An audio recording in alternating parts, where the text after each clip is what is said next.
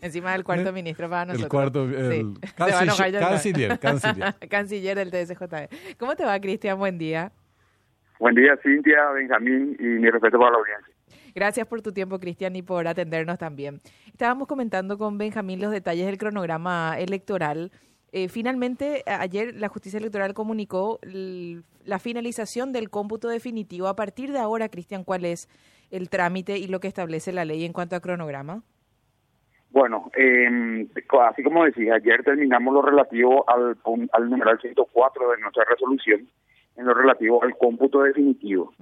eh, esto esto eh, significa que dimos cumplimiento a los autos interlocutorios que resolvieron las reclamaciones e impugnaciones que se presentaron durante el cómputo provisorio y durante el juzgamiento definitivo.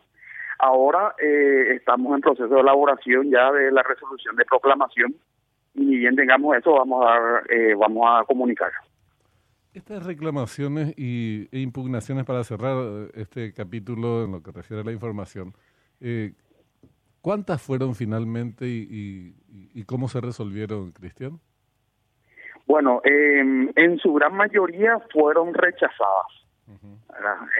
Ahora, eh, sí tuvimos ciertos casos en donde tuvimos que anular mesas receptoras de votos por el hecho de que no se encontraron las actas de escrutinio, tampoco los apoderados que estuvieron presentes durante el cómputo provisorio y durante el juzgamiento tenían en su poder los certificados de resultados que pudieran avalar los eh, votos emitidos ante dichas mesas.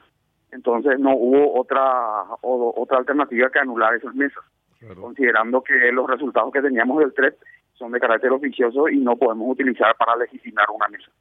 Y, en cuanto al número de cantidades, porque nos había sorprendido las pocas eh, que hubo, vos lo mencionabas, por ejemplo, en la parte de los cómputos provisorios, en la etapa anterior eh, al juzgamiento definitivo, eran muy pocas en relación a las que hubo en el 2018. Eh, 5.000 contra 100 y pico, me parece. Sí, y, en la fase de juzgamiento definitivo, ¿a cuántas se redujeron?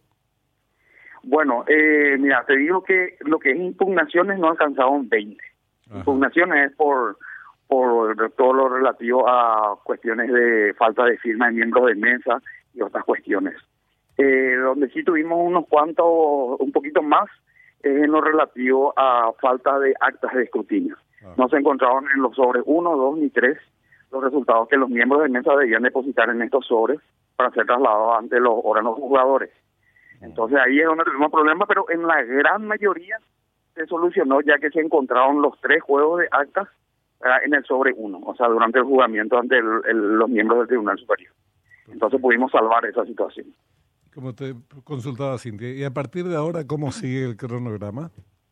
Bueno, y ahora estamos en, los ministros están trabajando en plenaria a los efectos de formalizar estos cómputos definitivos que terminaron ayer a, a las 13.30 más o menos y ni bien se termine eso, eh, se va a emitir la resolución de proclamación. Esto ya a la espera de, del, acto público en el cual se proclama y se entregan los títulos. Ese, lo que establece la ley se refiere al acto público. Te pregunto porque recién estábamos leyendo y hablaba del 9 al 14, ¿verdad? Al 15. Al 15 de, junio. Ese sería el acto público y la resolución es anterior a esto. Claro, es anterior. por, claro, claro. Es anterior. ¿Por qué? Porque la proclamación, aparte de la resolución de proclamación, hay que elaborar los títulos, que son los certificados que se le entregan a las autoridades. Hay que hacer las invitaciones con tiempo. Entonces nosotros eh, siempre eh, elaboramos con anterioridad a este acto público, emitimos la resolución. Una consulta, porque estas cosas a veces son tratadas desde con cierta suspicacia.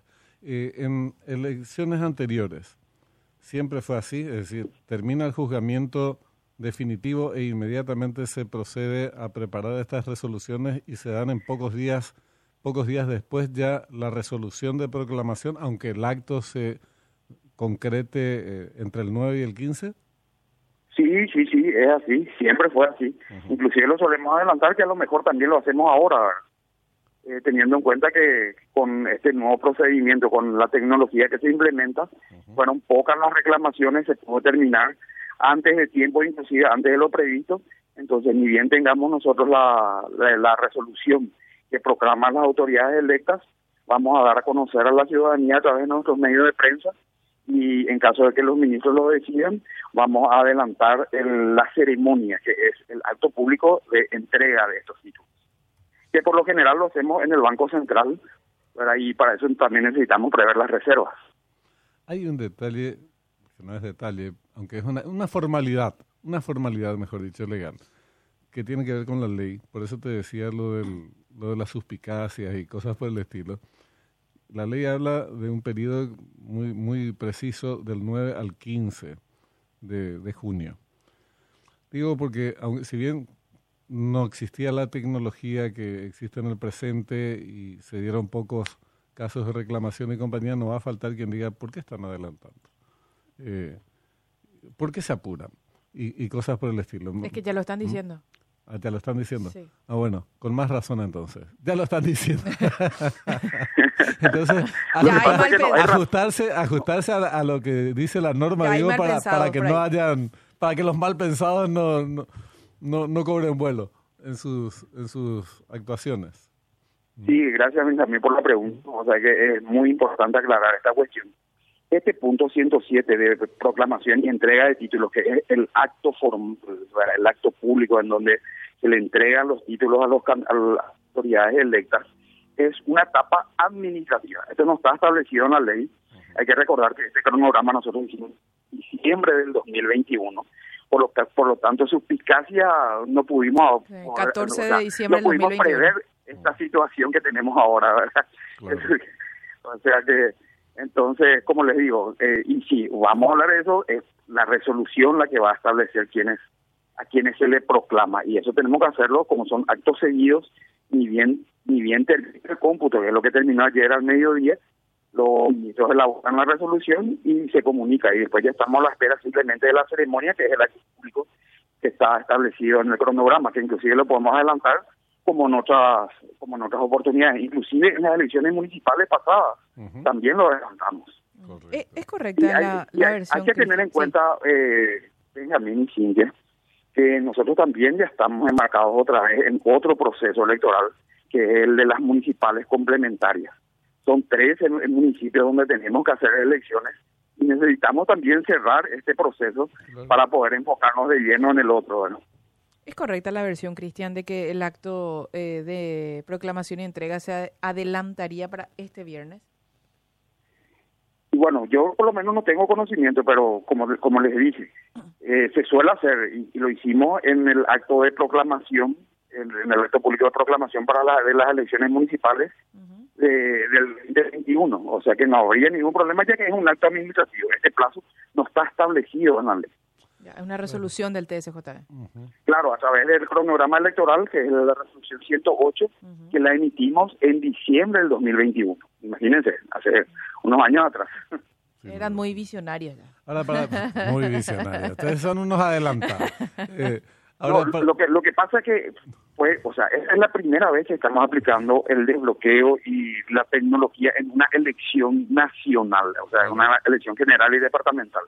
Entonces, quisimos también cubrirnos por si no terminábamos, entonces dimos un plazo eh, importante, pero ahora ya no vemos necesidad de mantener eso ya que hemos terminado con todo con, con todos los procesos anteriores.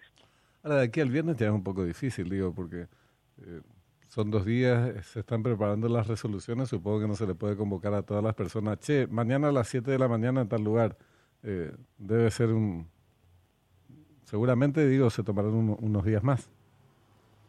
No, claro. Eh, de hecho, miren, nosotros tenemos que hacer las reservas, por ejemplo, eh, siempre, habitualmente lo hacemos en, en el Banco Central del Paraguay, entonces hay que prever la reserva, mm. hay que hacer las invitaciones con tiempo, porque se tienen que preparar también, ¿verdad? Entonces, no es una cuestión tan sencilla. Sí. Lo mío es otro tema. Lo mío no. Entonces, adelante, adelante, adelante. Cristian, te quería preguntar el detalle, es solamente para precisar cómo corre la lista en, la, en el eventual caso de que, bueno, este señor que hoy es eh, electo senador, eh, Erico Galeano, bueno, eh, tenga que enfrentar un proceso penal como aparentemente va a ser, ¿verdad? Hoy se, se trataría su desafuero eh, pero entiendo que desde su elección o desde la proclamación él eh, adquiere la, la, calidad de vuelta de, de, legislador, en este caso como senador. ¿Cómo corre la lista en, en, en su caso, Cristian? Bueno, no me quisiera referir al caso particular, pero le voy a explicar la regla cuál general. es la regla general. Así la mismo. regla general. Sí. Bueno, la regla general establece que en caso de que el, eh, el candidato electo ¿verdad? no sea incorporado, y hay que tener en cuenta que cada eh, candidato electo, bueno, vamos al caso, cada senador o diputado electo, Uh -huh. se incorpora a su Cámara con el juramento. Así mismo. Entonces, todo aquel ¿verdad? Que, que le caiga una inhabilidad, una de las establecidas en el artículo 197 de la Constitución, o renuncie o fallezca, ¿verdad? Entonces en ese caso corre la lista de su organización política. Ejemplo, si era el número uno, va a pasar el dos, pasa al uno, el tres al dos y completa la lista. Si eran cinco, el número quinto va a completar el, el sexto más votado, va a ser el número cinco que va que va que va a jurar, por llamar de cierta manera. Esto sí se da antes del caso, juramento. Antes del juramento. Antes. Si se da posterior al juramento, o sea, una vez que el, el legislador ya esté incorporado, Sí. en ese caso lo reemplaza su, el suplente de la lista de su partido. O sea, si jura, entonces entra suplente. Entra el suplente. Si no jura, corre la lista. Ya, esa precisión quería. Gracias, Cristian. Una, una, una consultita, eh, supongo que esto va a llevar de hecho tiempo y veremos cómo se, se administra, pero lo que mencionabas acerca de la incorporación de tecnología que introdujo o produjo una serie de, de cambios. ¿Esto se va a traducir luego en alguna recomendación por parte del Tribunal Superior de Justicia Electoral a los legisladores para decirle, muchachos, esto ya está desfasado, esto hay que, habría que hacer así basado? Con respecto a qué, A la, a la ley electoral. Eh, sí, nosotros queremos, eh, hecho, desde el 2014 que venimos intentando eh, hacer una reforma integral del Código Electoral. Nuestra normativa electoral hoy día ya no resiste, hay que recordar que es el 96. Un ejemplo, en el 96 no teníamos redes sociales y esto Ah. vino a cambiar toda la forma de hacer política, también con el desbloqueo de listas que cambió totalmente la forma de hacer política.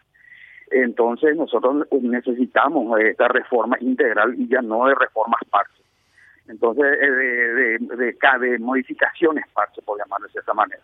Entonces vamos a comenzar a trabajar con el nuevo Parlamento una vez que se incorporen para, para dar una solución y para que nuestro sistema electoral pueda resistir todo esto que tenemos encima, porque día, hay que ser sinceros, ya no resiste. Claro, y además es importante hacerlo relativamente pronto, digo, en el primer tramo de la legislatura de este ciclo constitucional que arranca el 1 de julio con la asunción de, las no- de los nuevos congresistas, porque después ya se presta todo tipo de cálculos eh, políticos, electoralistas, etcétera, que están presentes, estarán presentes ahora, pero no con la intensidad de, que, se expresa cuando ya estamos más cerca de las elecciones y ahí las cosas se complican. Sí, totalmente. Esperemos tener la voluntad política de los legisladores y que no nos pase lo que nos pasó en el 2014 que presentamos eh, modificación para nuestras dos grandes leyes que son la 635 y la 834 del Código Electoral. Eran más de 250 artículos que pedimos modificar y eh, no pasó absolutamente nada. Volvimos a plantear en el 2016, en el 2017 y tampoco pasó nada. Entonces eh, estamos abrigando la esperanza de que con este nuevo Parlamento podamos llegar a, a esa reforma integral del código que tanto necesitamos. Esperemos que así sea. Cristian, gracias por tu tiempo. Cuando gusten. Muy Gracias, amable, Cristian. muy amable. Cristian Ruiz Díaz, director de Financiamiento Político del Tribunal Superior de Justicia Electoral y